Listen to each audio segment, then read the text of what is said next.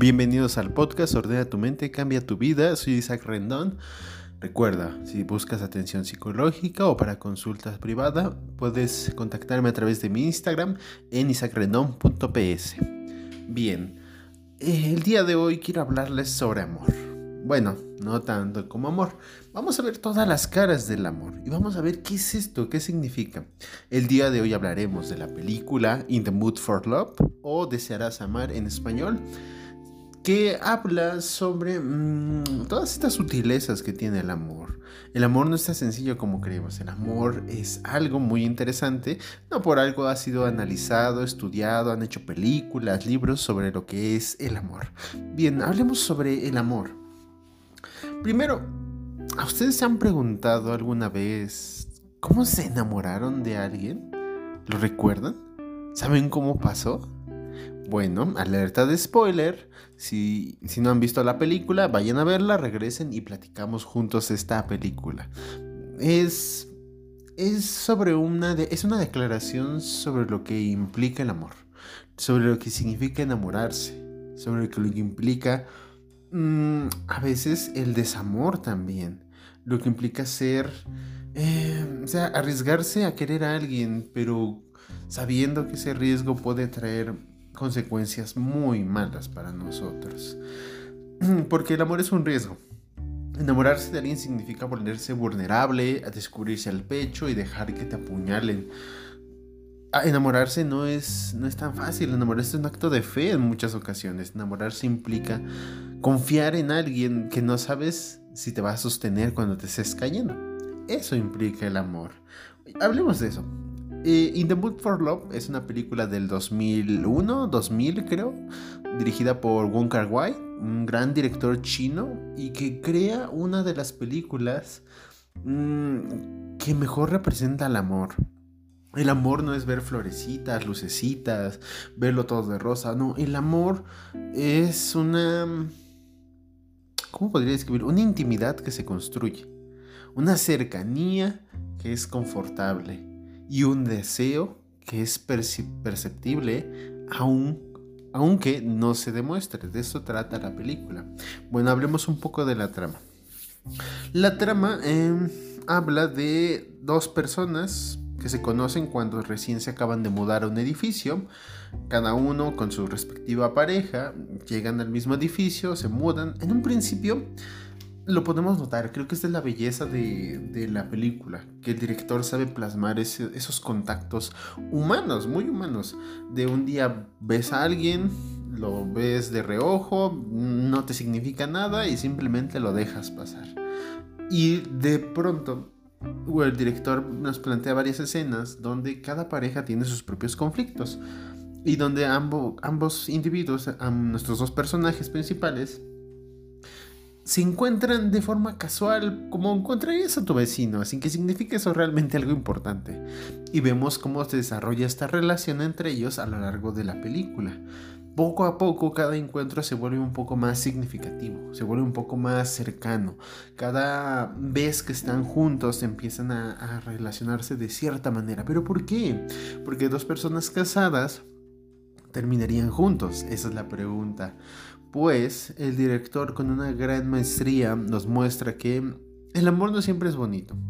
El amor no siempre es bueno, no siempre nos construye y el amor no siempre nos hace felices. Y no es que el amor sea extraño, sino que nosotros no lo entendemos. Y no entendemos que el desear a alguien y el querer estar con alguien signifique que nosotros los amamos. Porque a veces simplemente es eso. Perdón. Leía recientemente em, que cuando una relación te duele mucho, no es que lo amaras. Más bien es que creaste dependencia con esa persona y saben bien que crear dependencia emocional con alguien no es saludable, no es amor realmente, es dependencia. Y ese apego, esa forma de apego realmente no nos conduce a nada, nos conduce a crear una necesidad con nuestra pareja. Ahora, que ver a alguien y desearlo y vincularse con eso y estar en medio de una infidelidad no significa que sea amor, significa que puede ser un deseo, un deseo de amar, como lo dice el título de la película, pero no precisamente amar. El amor se construye por algo más sutil, algo que nuestros protagonistas revelan en la película. El amor se construye a través de la cercanía, a través de tener un objetivo mutuo. Bueno, vamos a retomar un poco la trama. Resulta que a pocos minutos nos damos cuenta de que nuestros protagonistas con sus respectivas parejas están siendo infieles la una con la otra. Es decir, nuestro protagonista y la protagonista, que son dos parejas diferentes, cada uno con sus esposos, se da cuenta de que sus, parejas están siendo infieles con el, otro. Y esto lo rompe de una manera muy diferente. A nuestro protagonista, em, cuyo nombre no recuerdo, perdonen, pero a nuestro protagonista le afecta, le duele en su orgullo, lo hace sentir mal, lo hace sentir enojado. Y a la protagonista, que por cierto usa vestidos muy bonitos, que los vestidos también nos hablan eso es algo que debemos destacar, que el director no solo nos explica las cosas con palabras, nos explica con imágenes. Y vemos en nuestra protagonista usar unos vestidos coloridos dependiendo de la ocasión. Y esto creo que es algo muy importante que destacar. Si lo ven en la película me van a entender. Hablemos, volvamos un poco sobre lo que es el amor. Ahora, nuestros protagonistas se dan cuenta de que están siendo engañados. Un día deciden, por casualidad, deciden juntarse, hablar, platicar y comer juntos. Y cuando menos se lo esperan, se dan cuenta de la infidelidad. Sus parejas, sus respectivas parejas les están siendo infieles. Y la primera pregunta que se hace, como todos, es ¿por qué? ¿Por qué terminaron juntos? Incluso ellos para tratar de explicarlo se hacen, hacen como un pequeño juego, como si simularan ser sus parejas siéndoles infieles, como que tratan de descubrir cómo empezó todo esto. Y todos en algún momento nos preguntamos, ¿cómo pasó? ¿Qué hice mal? ¿Por qué pasó esto? ¿Por qué mi pareja me fue infiel? Y casi casi es algo natural culparnos a nosotros de la infidelidad. Pero creo que eso es lo importante de entender sobre el amor. A pesar de que somos dos personas, siempre estamos nosotros solos dentro de la relación, de cierta manera. Voy a explicarlo. A pesar de que ames mucho a tu pareja, es una decisión estar con tu pareja. No es una obligación. Eso es algo que tenemos que entender muy, muy claro. No es una obligación es una elección, porque cuando nos sentimos obligados a estar con alguien hacemos cosas muy estúpidas. Con perdón, pero sí, hacemos cosas muy estúpidas, toleramos muchas cosas, soportamos mucho dolor físico o incluso emocional, pero nos equivocamos terriblemente cuando sentimos que tener pareja y estar con nuestra pareja es una obligación. Tenemos que entenderlo como una elección y una elección consciente de yo elijo estar con esta persona hasta que... Y ahí es cuando decidimos elegir ya no estar con alguien. Ahora, ¿la infidelidad es una elección igual? Claro que sí. Podemos justificar de cualquier forma, pero no, no es lo que pasó, no es un accidente. Pero si somos más honestos con nosotros, podemos resolverlo mejor. Ocurrió porque queríamos. Y eso habla más de nosotros que de nuestra pareja. Muchas parejas que te han atendido con problemas de infidelidad, esto les cuesta mucho trabajo, porque siempre sienten que fue por ellos, que fue nuestra culpa. Si a ti te fueron infiel, que hiciste algo mal tú. A veces lo, lo encuadran de otra manera y a veces sí le echan la culpa totalmente a la otra persona. Lo ideal es no meter prejuicios, sino entender el fenómeno que esta elección personal de quien te es infiel es algo que, que esa persona, con lo que esa persona lidiará, son las consecuencias de... Y entonces lo único que importa es tú qué vas a hacer. Esa realmente es la pregunta. Es entonces que nuestros protagonistas tratan de descubrir por qué sus parejas, sus respectivas parejas les fueron infieles. ¿Por qué? ¿Qué hicieron mal? Y no encuentran. Pero al tratar de explorar esta cercanía o cómo, cómo pasó, se conocieron en la esquina, se conocieron al ir a comprar a la tienda, se conocieron en un día lluvioso que quedaron atrapados y empezaron a practicar. ¿Cómo ocurrió? Esa es la pregunta. Y ellos empiezan a vivir y experimentar eso para tratar de descubrir cómo pasó. Se enamoraron cenando, se enamoraron paseando juntos, se enamoraron eh, conviviendo, pasando días juntos. ¿Cómo ocurrió? Y la ironía de todo es que haciendo esto, nuestros protagonistas empiezan a enamorar el uno del otro, empiezan a desarrollar sentimientos. Eso les preguntaba al principio, ¿cómo nos enamoramos? ¿Cómo, ¿Cómo ocurre eso? ¿Recuerdas cómo te enamoraste de tu esposo o de tu esposa? ¿Cómo te enamoraste de ese novio o esa novia? ¿Te acuerdas realmente? ¿Fue de inmediato? ¿Viste sus hermosos ojos y te cautivaron? ¿O viste otras cosas de esa persona? Se vale, créanme, se vale. No hay problema con ver el físico. El físico también es importante. Pero ¿qué fue? ¿Fue esa forma única como mastica la comida? fue esa forma sutil como parpadea, fue ese tic nervioso, fue, fueron sus gustos raros. Al igual que nuestros, nuestros protagonistas. Todos hemos vivido momentos así, donde encontramos a alguien y poco a poco empezamos a desarrollar sentimientos por esa persona. Sentimos felicidad al encontrarlo, queremos verlo, ya no solo queremos encontrarlo, sino que lo deseamos Em, convivir con esa persona hace que el tiempo pase volando, las risas te hace sentir muy feliz. ¿Qué es eso que te atrapó? Esto lo viven nuestros protagonistas y empiezan a desarrollar, tener ese desarrollo, tener ese deseo de amar.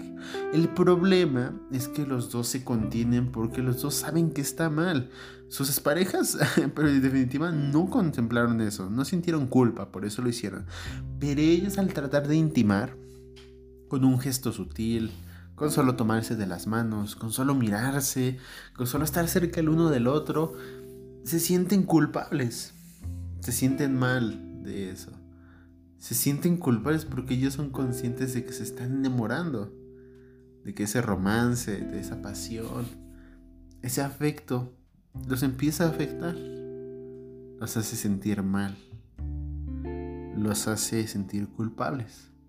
Entendiendo sus propias emociones, se siente mal de que ocurra.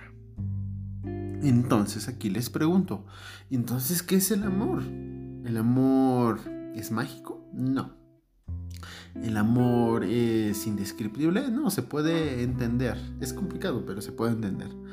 El amor es un sentimiento y vamos a empezar desde esa base. El amor es un sentimiento que se desarrolla con el paso del tiempo y que toma, tiene fases y tiene etapas, ¿de acuerdo? Como hay un lado bueno del amor, hay un lado malo. Ahora entendamos que es un sentimiento. Un sentimiento es diferente de una emoción. Una emoción sería, por ejemplo, miedo. Por ejemplo, te da miedo las alturas cuando ves un edificio alto y te dicen, oye, vamos a subir a ese edificio, de pronto sientes como un vértigo dentro de ti, algo que te sobre, sobrepasa y lo experimentas, tienes miedo. Ese es un sentimiento. Pero cuando te dicen, ¿sabes qué? Creo que ya no. Mejor vamos a otro lado. hasta exhalas. Y te das cuenta de que no, ya se acabó. El peligro no existe. Eso es una emoción. Las emociones ah, incluso duran segundos o fracciones de segundos. Pero los sentimientos, lo que hace diferente una emoción de un sentimiento es la duración y la intensidad. Un sentimiento es, por ejemplo, melancolía. Cuando alguien está melancólico, es que lleva mucho tiempo triste, mucho tiempo experimentando desdén, desagrado, eh, pesimismo, mucho tiempo. Y es algo que ya incluso no podemos controlar. Y no solo basta una actitud positiva para salir de este problema, porque la melancolía es profunda tristeza, tanto de conflictos que no están resueltos como cosas que hubiéramos deseado que fueran diferentes. Un sentimiento es complejo. Y eso es el amor, es un sentimiento, no es una emoción. Un sentimiento como tal puede cambiar su intensidad, disminuir o básicamente desaparecer, pero depende de las circunstancias. Nuestros protagonistas desarrollan este sentimiento de amor por pasar tiempo juntos y por tener algo en común, algo que desarrolla un enamoramiento, pero cuando se desean amar, cuando ya están involucrados es cuando han sobrepasado una intimidad común. No es como tu amigo al que saludas de vez en cuando, no es esa amiga que te manda mensaje.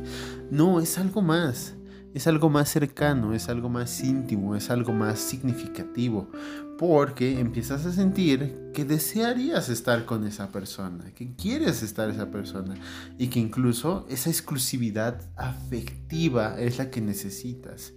No está mal, yo creo que al final sobre de todo existe por algo esa necesidad de tener eh, cercanía con alguien, tener una certeza. Pocas cosas son certeras en la vida. Y tan solo saber que tienes a tu pareja para ti y que es, por decirlo así, exclusiva para ti y que puedes confiar en esa persona te hace sentir muy, muy bien, te hace dar seguridad.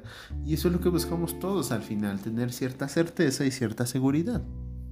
Entonces, eso es lo que desean. Pero estos nuestros protagonistas tienen un gran conflicto, un gran muro enfrente de ellos a pesar de todos, a pesar de que el mundo cambia, hay cosas que realmente a veces no se pueden resolver.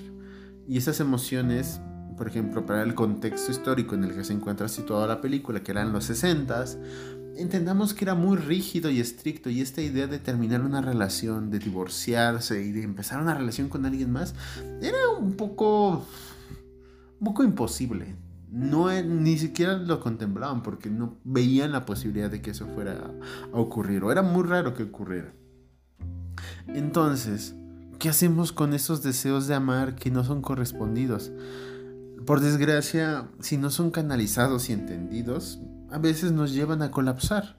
Nuestro protagonista, viviendo estas experiencias intensas con la protagonista, con este amor, decide que es suficiente, que las emociones lo sobrepasan y decide irse. Ella mm, intenta aparentar fortaleza o sentir que eso no le afecta, pero al final la vence la emoción y no puede. Lo, lo ama tanto, lo ama tanto que le duele tanto perderlo. Y todos alguna vez nos hemos preguntado, ¿por qué duele tanto? ¿Por qué duele tanto amar? Incluso duele tanto amar que muchas personas deciden ya no amar nunca. Dicen, no, ya no, no necesito un hombre, una mujer, no necesito una pareja. Se convencen de eso. Lo único que están haciendo es protegerse. Pero ¿a qué costo? ¿A qué costo te vas y te encierras en tu cueva y alejas a todo el mundo para no sentir dolor? Por desgracia, todas las cosas que valen la pena en la vida duelen. Todas las cosas. Todas las cosas importantes en la vida duele. Y amar es una de ellas. Y si tú deliberadamente te vas a esconder en tu casa y nunca vas a querer, nunca vas a querer amar, enamorarte de alguien o tener una relación, pues el costo que vas a pagar es mucho. Y al final te vas a preguntar, ¿valió la pena? ¿Valió la pena quedarme solo o sola solo porque no quiero sentir dolor? Piénsenlo. ¿Y por qué duele tanto? Es porque este sentimiento poderoso, la forma como se construye es difícil de simplemente dejar atrás.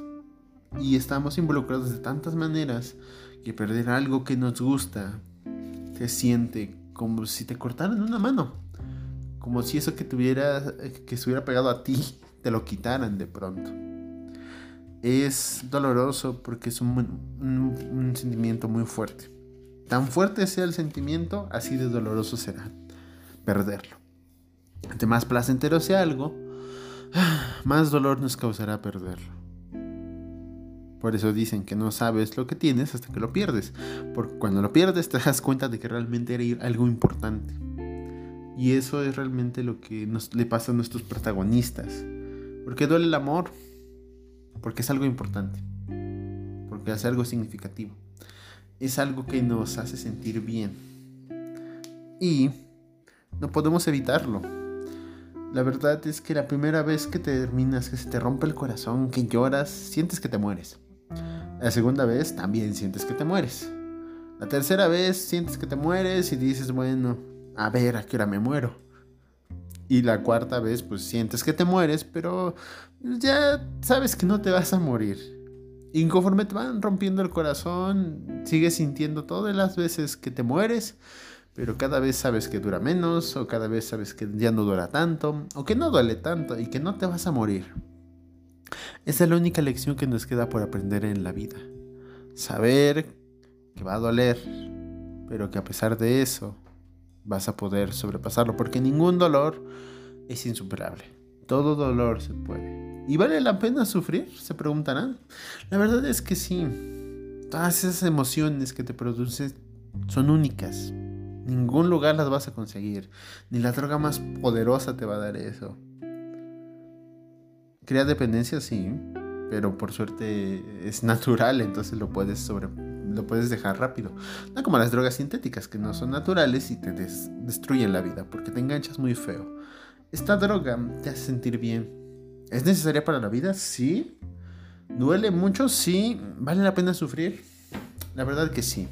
Y si no, y si no quieren sentir dolor o si no encuentran una forma de canalizarlo, mm, la película nos da un consejo. En una parte, nuestro protagonista habla con su amigo y le dice, conocía la leyenda de que em, cuando alguien tenía un secreto muy grande, algo que no podía confesarle a nadie, lo que hacía era subir una montaña, buscar un árbol, hacer un agujero y contar sus secretos. Contar todo eso que, lo aquejaba, todo eso que le dolía, todo eso que lo hacía sentir mal, se lo contaba a ese agujero en el árbol y finalmente lo terminaba tapando con lodo. Y simplemente se iba y lo dejaba ahí. Tal vez pueda funcionar. Tal vez sea lo que necesitemos.